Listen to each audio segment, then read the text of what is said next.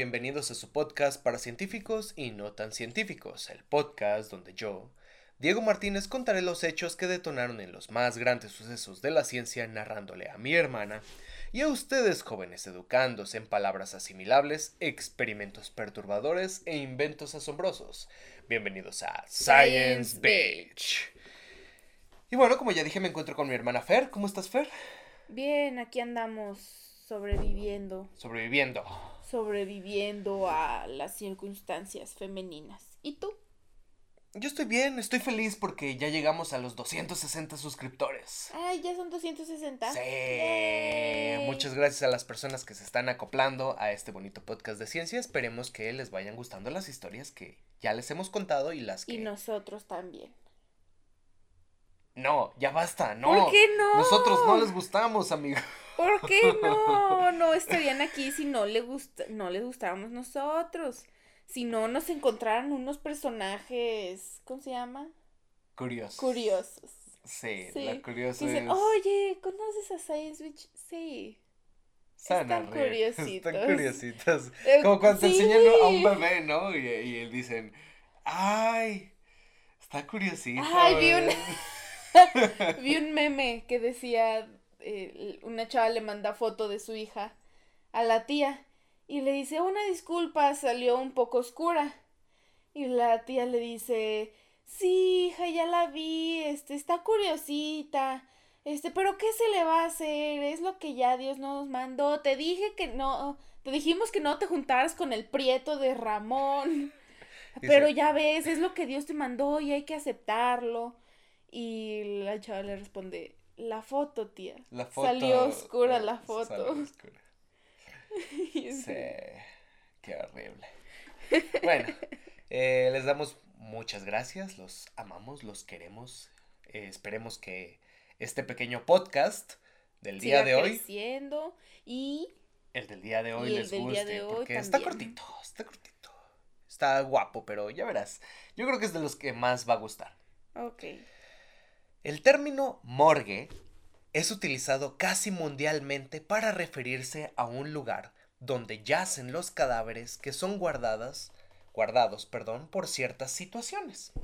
Muertes en plena calle, criminales asesinados, cuerpos que esperan para una necropsia, etc. Morgue viene del francés medieval morguer, que significa mirar solemnemente, ya que las morgues antiguas francesas no tenían muertos, al menos no en el siglo IX, ya que estos lugares eran como cárceles, por así decirlo, donde se mostraban a los recién arrestados a las personas, ya fuera para pagar su fianza, decir un último adiós, o que las personas de cierto robo o lo que sea, checaran de ese güey fue el que me hizo tal cosa. Ah, ok. Testificar. Los visitantes miraban entonces solemnemente a los presos, incluso para identificarlos. Por lo que con el tiempo las autoridades parisinas tuvieron la excelente idea de exhibir cadáveres para que sus familiares los reconocieran. Ay, yo dije, ¿what? Pero literalmente es exhibirlos. O sea, ya verán, van a ver una imagen. Bueno, igual las momias de Guanajuato también son cadáveres exhibidos, entonces. Bueno, sobre todo, las personas que morían eh, bueno, era para que los familiares reconocieran los cadáveres y sobre todo las personas. Imagínate siendo Pablito, es como de, ay, ya llevan tres semanas que el tío Alfredo no se presenta. Sales caminando así con tu familia en la calle y, y se están exhibiendo y el niño voltea. Ah, tío Alfredo. ¡Ah, cabrón! ¿Qué está haciendo ya el tío Alfredo? Porque está desnudo. Bueno, el punto es que eh, era importante más que nada para las personas que morían de manera traumática. O sea, por ejemplo, se ahogaban en el río Sena, que es un río que atraviesa París. Aquí un dibujo de cómo se veían las morgues con cadáveres. Aquí lo vamos a poner. Entonces eran muchas personas con vitrinas como pinches exhibiendo pan. Ay, me gusta ese. Güey, no, pero yo dije, parece carnicería, pero no es la ropa. Es la, ropa. que está. Porque están desnudos los cadáveres, es para que los vean completamente. Entonces las personas llegaban y venían, ese es mío. ¿Ves? Es Pablito. Es Pablito. Mamá, ¿por qué? Porque el tío Alfredo está sin ropa, acostado en una cama. Porque tiene un chilote. bueno. Sin embargo, a finales del siglo XIX, el cuerpo de una niña fue sacado del río Sena en París. Y aquí inicia nuestra historia. Ok. Aunque fue exhibida, nadie sabía su nombre, ni su pasado, ni su historia. Tampoco había registros de ella como persona desaparecida, ni mucho menos. Por la firmeza de su rostro se le atribuyó una edad aproximada de 16 años, un adolescente. Su cuerpo fue trasladado a la morgue y expuesto al público para ser identificado. Se dispuso entonces en una ventana donde podía verse su rostro para todo aquel que pasara. Para estos años, la visión pública de los cadáveres no reclamados era una atracción popular entre las personas sin qué hacer. Entonces, a veces, como tú dijiste, salen a pasear y, ah, vamos a la morgue a ver quién está muerto, ¿no? O sea, si antes en, en Francia como que tienen una pinche idea retorcida de, de lo que de diversión. o sea, veían como diversión las guillotinas, o sea, cuando mataban gente. Y todos, eh, ¡sí, sí mátenlo! Ah, está. Pues, Mascarilla de, de sangre. Está perverso. Pero bueno. Se tiene registro periodístico de grabados que se hicieron de una comentarista, de un comentarista desconocido, el cual tuvo una visión interesante de aquella situación. Y cito. No hay una sola ventana en París que atraiga más espectadores que esta. En la pues que estaba sí, la es que la bueno, aparte la muerte siempre ha sido como muy muy morbosa.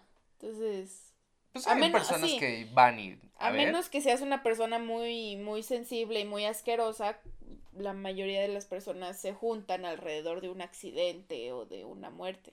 Suele pasar. Pero en este caso, o sea, ya se veía que sucedía. Lo raro aquí es que eh, se señalaba la vitrina de aquella chica encontrada en el río Sena. Aparentemente, el joven cadáver llamaba mucho la atención de las personas transeúntes, tal vez por lo joven que era o tal vez por la cara que ella tenía. Los curiosos no eran los únicos cautivados por la cara de la muchacha. El patólogo que realizó la autopsia del cadáver quedó tan absorto por el aspecto de la joven que quiso conservar el recuerdo de su rostro. That's fucked up. Sí, un poco. Llamó a un meller o moller, un modelador en español, para que preparara una máscara mortuoria de yeso basada en el rostro de la niña. Verán, antes de que pongas esa cara. Ya la tengo puesta. Ahora quítamela. Déjenme quitarles la cara de what the fuck. Verán, las máscaras mortuorias eran muy comunes desde la antigua Roma. Básicamente cuando querías el busto, que, o sea, el busto es básicamente... Sí, cuellos para... cuello, para, arriba, De una persona como figura para decorar tu casa, ya fuera de un familiar fallecido, de tu pareja, de un hijo o de un amigo, se llamaba un modelador de yeso. Se ponía sobre la cara del fallecido el yeso y ésta adoptaba la imagen del cadáver. Luego, con materiales blandos como cera derretida, se llenaba el modelo de yeso y se dejaba endurecer. ¿Tú tendrías el busto de alguien en tu casa? Es que al fin y al cabo una escultura sigue siendo la base de esa persona y a lo mejor esa persona ya está muerta. O sea, pero prefiero tener la base de la persona, de alguien que jamás en mi perra vida he visto, a tener la de nuestra tía Berta en, en la mitad de la sala. Mira, si hay personas que guardan las cenizas de sus, de sus seres queridos en su casa, ¿por qué no la viva imagen de alguien? O sea, yo en lo personal no lo tendría, pero habría algo más normal. por, por las cenizas no te ven. Hay personas que disecan a sus animales y los mandan así para que... Y les toman su sesión de fotos. Pues Ay, qué la pradera. así, o sea, tenemos algo raro los, las personas, los humanos con la muerte. No dejamos ir tan fácilmente. Entonces esto se extendió hasta, incluso hasta nuestros días se sigue haciendo. Un curioso y lúgubre recuerdito para la posteridad, al fin y al cabo. En los años siguientes, y de manera alarmante, la máscara se reprodujo y se vendieron copias por todo el París bohemio. En el París bohemio se encontraban la mayoría de los artistas que se inspiraban con muchas cosas. En este caso se inspiraban con la imagen de la muchacha. Entonces, y ahí nació la primer modelo de la historia. No es la primera, porque seguramente ha habido muchísimas desde incluso... Eh, sí, o sea, tiempos más antiguos. Sí, tiempos antiguos. Pero esto era una práctica común en el París bohemio. De hecho, aquí vamos a poner una foto, una copia de, de la cara de yeso de la chica de 16 años. ¿Te parece algo interesante? ¿Hay algo extraño que tú veas o que ustedes vean? Déjenlo en los comentarios antes de seguir con el video. Pues se me hace una persona normal. ¿Sí? ¿Segura? ¿Que sus orejas? No, están cubiertas, le pusieron como que una tela como para que el... Eh, bueno, le alisaron lo que es el pelo, de hecho es el pelo, el pelo lo tiene cortito. Ah. Pues que se le ve lo curioso. Bueno, ustedes personas que están en YouTube, esperemos que dejen en los comentarios qué de curioso ven en la imagen. La inexplicable atracción de la inquietante media sonrisa de la niña mm. no tardó en suscitar asombro y especulaciones sobre la historia de su vida, por lo que muchas personas empezaron a crear historias o bien investigar por su cuenta. Durante mucho tiempo se creyó que la chica había muerto por suicidio. Se había arrojado al río Sena y hubiera estado ahogada y ya. Ya que su cuerpo no presentaba ningún indicio de violencia, al menos nada que el patólogo hubiera dictaminado en la necropsia. Pero no todos estaban tan convencidos de aquello. Es sorprendente ver un rostro tan pacífico, con media sonrisa, dijo el brigadier en jefe de la policía fluvial del, del París, Pascal Jacquin, en un informe. Casi todos los cadáveres que encontramos en el agua, tanto los ahogados como los suicidas, nunca parecen tan pacíficos. De hecho, con regularidad están hinchados, amoratados, con la boca abierta y definitivamente no tienen buen aspecto. Mm, Entonces, es raro. Con más de sufrimiento, agonía. O sea, imagínate estarte ahogando, tu cuerpo al fin y al cabo va a luchar por no ahogarte, aunque eso al fin y al cabo es lo que quieras. Eso fue entonces un pilar argumentativo para que otras personas conjeturaran que tal vez había sido asesinada. John Goto, un artista afincado en Oxford, creó una historia según la cual la chica era una actriz húngara llamada Ewa Laszlo que fue asesinada por su amante de nombre Luis Argón. Una historia. Richard Lagelin, en su novela de 1899 nombrada El adorador de la imagen, la retrató como una fuerza malévola que hechiza y finalmente destruye al joven poeta dentro de la novela. Otros autores describieron a la joven de París en la siguiente situación, que fue seducida por un amante, pero que se quitó la vida cuando él la abandonó después de descubrir que había quedado embarazada. Jeremy Grange, editor de la BBC News, relata un giro en la historia de Lincoln de la Seine, o en español La desconocida del Sena, que era el, el nombre que le pusieron pues a la desconocida, pues, Mientras, y cito, mientras visitaba el estudio fotográfico de Edward Chambre Hartman en Liverpool, Grange escuchó al guía del lugar contar que Lincoln tenía una gemela idéntica que había nacido en Liverpool en el siglo XIX. Se dice que Lincoln, o sea, la desconocida, se fugó a París con un pretendiente rico y que su familia no volvió a verla hasta que su hermana gemela visitó París y se sorprendió que al ver una máscara que parecía un reflejo de ella misma. Fue entonces cuando reconoció que la ahogada, la desconocida del Sena, como su gemela perdida. Mm. Aunque esto sigue siendo una mera historia, no existen datos científicos o, o que O digan histo- históricos. Ajá, de que ex- ella haya tenido una hermana, de que ella haya nacido incluso en París. O sea, no hay nada. No hay nada. Eh, pero se tiene, digamos, a personas científicos han checado el, el original de yeso Ajá. y dice, es que esta imagen es de una muerta real. O sea, no fue, no es una escultura que alguien haya hecho. O sea, es real porque tiene fibras de, de cabello y así. O sea, Sí. sí fue una persona real, pero no se sabe quién es. Ahora, para continuar este podcast tétrico, debemos irnos más al futuro. Ok. En 1892, Friedrich Mass, residente de cirugía alemán, publica el primer artículo científico donde se menciona que las compresiones en el tórax pueden hacer que el corazón siga latiendo. Raro. En 1947, el cirujano norteamericano Beck hizo la primera desfibrilación a corazón abierto, mientras que casi 10 años después, el doctor Paul Sol hizo la primera desfibrilación a tórax cerrado. Eso es el RCP, ¿no? Todo escaló perfectamente para que en 1956 el anestesista austriaco Peter Safar y el médico estadounidense James Elam se, se conocieran perdón, en la reunión de la Sociedad Americana de Anestesistas en Kansas City. Su conexión motivó a Safar a seguir investigando sobre la reanimación cardiopulmonar, o RCP.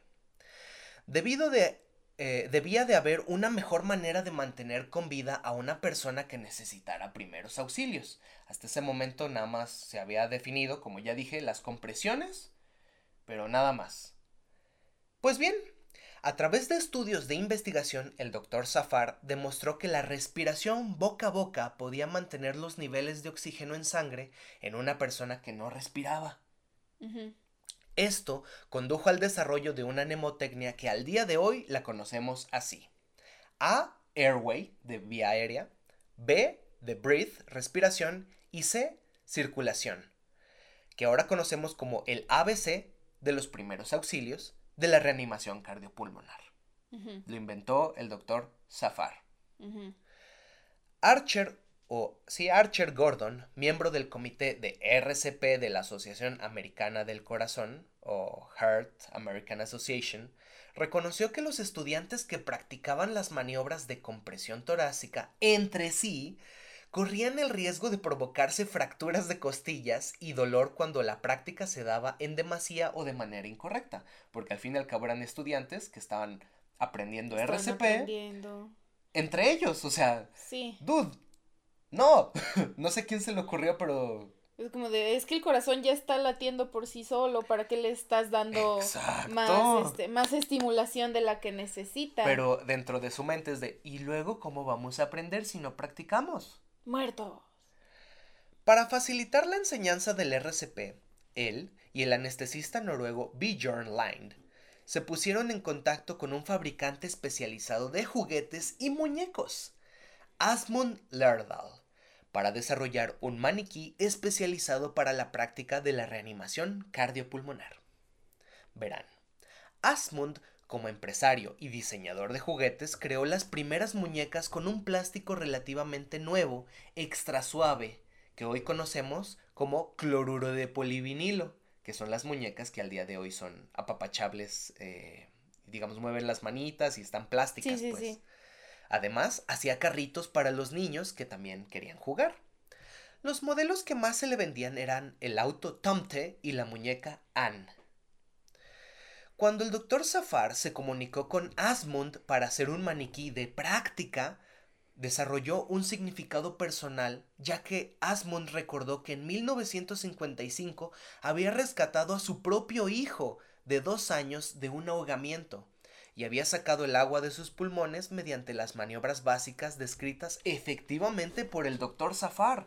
Entonces, Ah, cuando el doctor Safar le pide que él haga un muñeco para practicar, dice, Pues, sí, güey, Sí. a huevo. O sea, tú hiciste que yo aprendiera cómo este, Salvar, salvar, a, mi hijo. O sea, sin pedo dijo, sí, güey. Sí. Úsame como quieras. Juntos, el anestesista Lind y el juguetero Asmund desarrollaron toda una línea de maniquíes, uno para práctica de cuerpo de bebés, otro para práctica en niños y uno más con dimensiones de adulto. Y en 1960 nació la familia Resusi. Ah. Resusi Baby, Resusi Andy y Resusi Ann, en honor a la muñeca más vendida de su empresa, Sí. como la muñeca Ann o Ana. Asmund pensó que una muñeca femenina sería menos intimidante para los estudiantes hombres que aprendían la técnica de RCP, porque yo como hombre macho pecho peludo, ¿cómo voy a juntar mis labios en una muñeca hombre? Hombre. No, o sea, y lo harían mal. Entonces el punto era que lo hicieran bien, que aprendieran bien. Sí, que, que me den ganas de sí darle el RCP. Exacto. That's fucked up.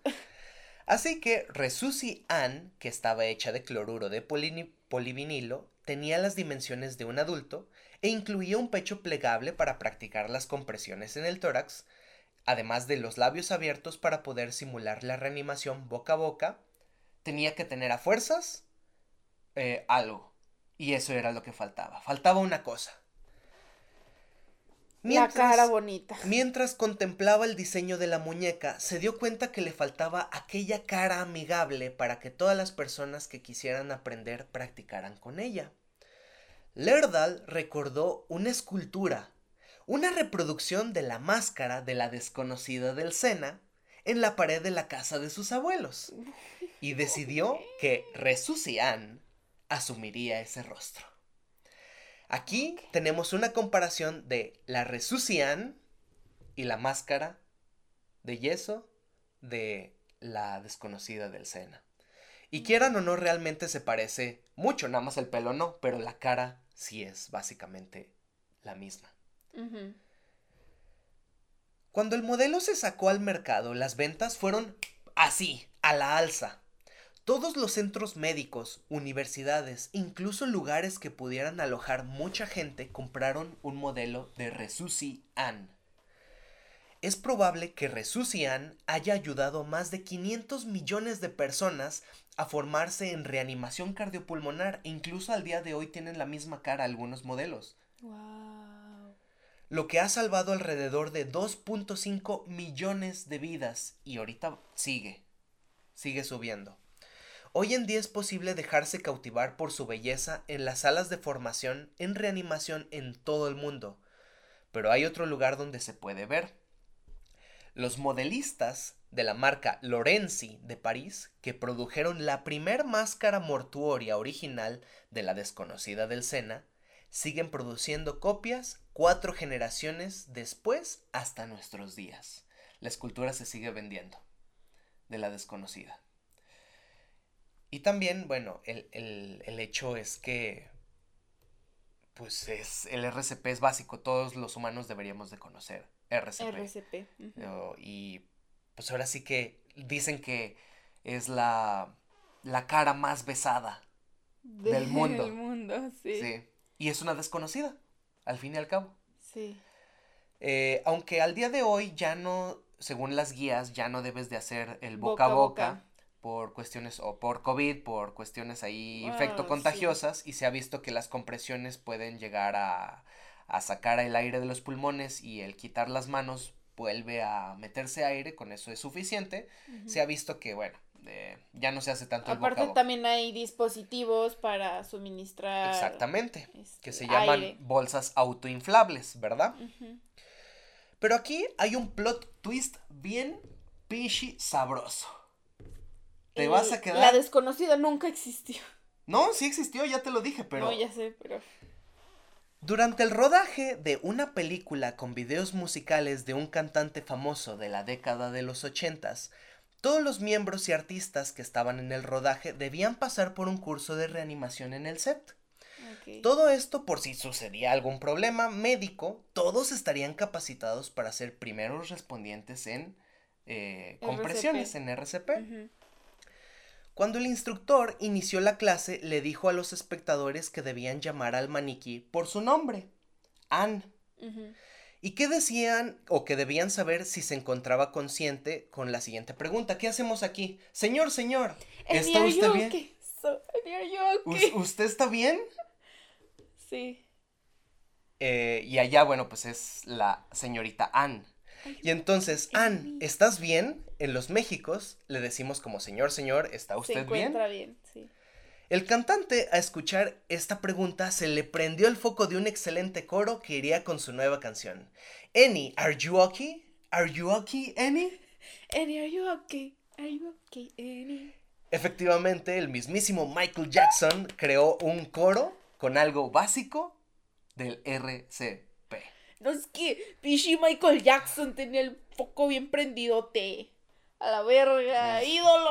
Por eso es el rey del pop al fin y al cabo. O sea, creó una canción como de, ah, esto queda chingón con mi nueva canción. Anna, are you okay? Annie, are you okay? Annie, are you okay? Está, está mamalón, la neta. Y, y esto eh, lo dijo en una, en una entrevista. Sí, mm. entonces, este, por eso se supo que, que es realmente por esto.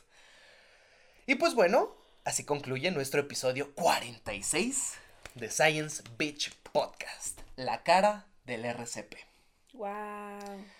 Espero que les haya gustado. Es un episodio pues relativamente cortito. bueno, aparte esto se me quedó en... Está súper chido. Sí, esto se me quedó en la cabeza. Pero fue del inicio, pero se me fue el pedo y nunca, nunca lo dije. O sea, en esos tiempos todavía en, en Francia creo que todavía no enten, bueno, no tenían el conocimiento de que pues el para mantener más tiempo el cuerpo se debía estar en refrigeración o algo así, ¿no? Ajá. Entonces, ¿cuánto tiempo, o sea, cuando ellos decidían retirar el cuerpo si no era reclamado. Ajá, porque ya ves que pues está el, rigor mortis, después del rigor mortis ya se vuelven a ser flácidos, pero luego empieza todo el proceso de descomposición y se empiezan a hinchar y, les em, empiezan a pudrirse los tejidos y a oler feo, entonces es como de en qué momento se decidía ya sacarlo y, y aventarlo a la fosa o algo así. Es una muy buena pregunta en realidad, no lo sé, pero sería bueno pues a lo mejor hacer una historia de la morgue o de, eso, ¿no? Porque pues también, ¿en qué momento dijo el, señor como de, no, hay que hacerle un, un busto ahorita porque quién sabe después de cuánto se, va a empezar a hinchar y a pudrir y ah, pues, nadie la está reclamando. Los y patólogos saben, pero pues fue así de, ah, me gustó esta cara para tener, no sé, en mi alcoba o algo así. Medio weird el men, pero bueno. De ahí salió todo. She's pretty, I want her. Pero si no hubiera sucedido esto, a lo mejor no tendríamos el, el muñeco de RCP que tenemos Tendríamos el día de un, un mostachudo. Sí, sí, y el hombre.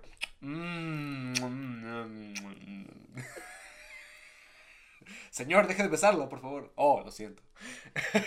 Ya está respirando. Si, si, les gustó, este, denle like. Ya saben que para crecer más, nos gustaría que nos compartieran pues ahora sí que a cualquiera que les guste este tipo de entretenimiento, de historias interesantes de la ciencia y déjenos un comentario en la parte de abajo. En la caja de descripción les dejamos todas nuestras redes sociales. Estamos en Facebook, en Twitter, en Instagram. También tenemos un grupo de Reddit y un grupo de Facebook. Ahí les subimos cosas diariamente, cosas chidas, bonitas, guapas. Y pues los esperamos por ahí. Muchísimas gracias. Nos vemos en la siguiente, el siguiente martes de ciencia. Bye. Bye.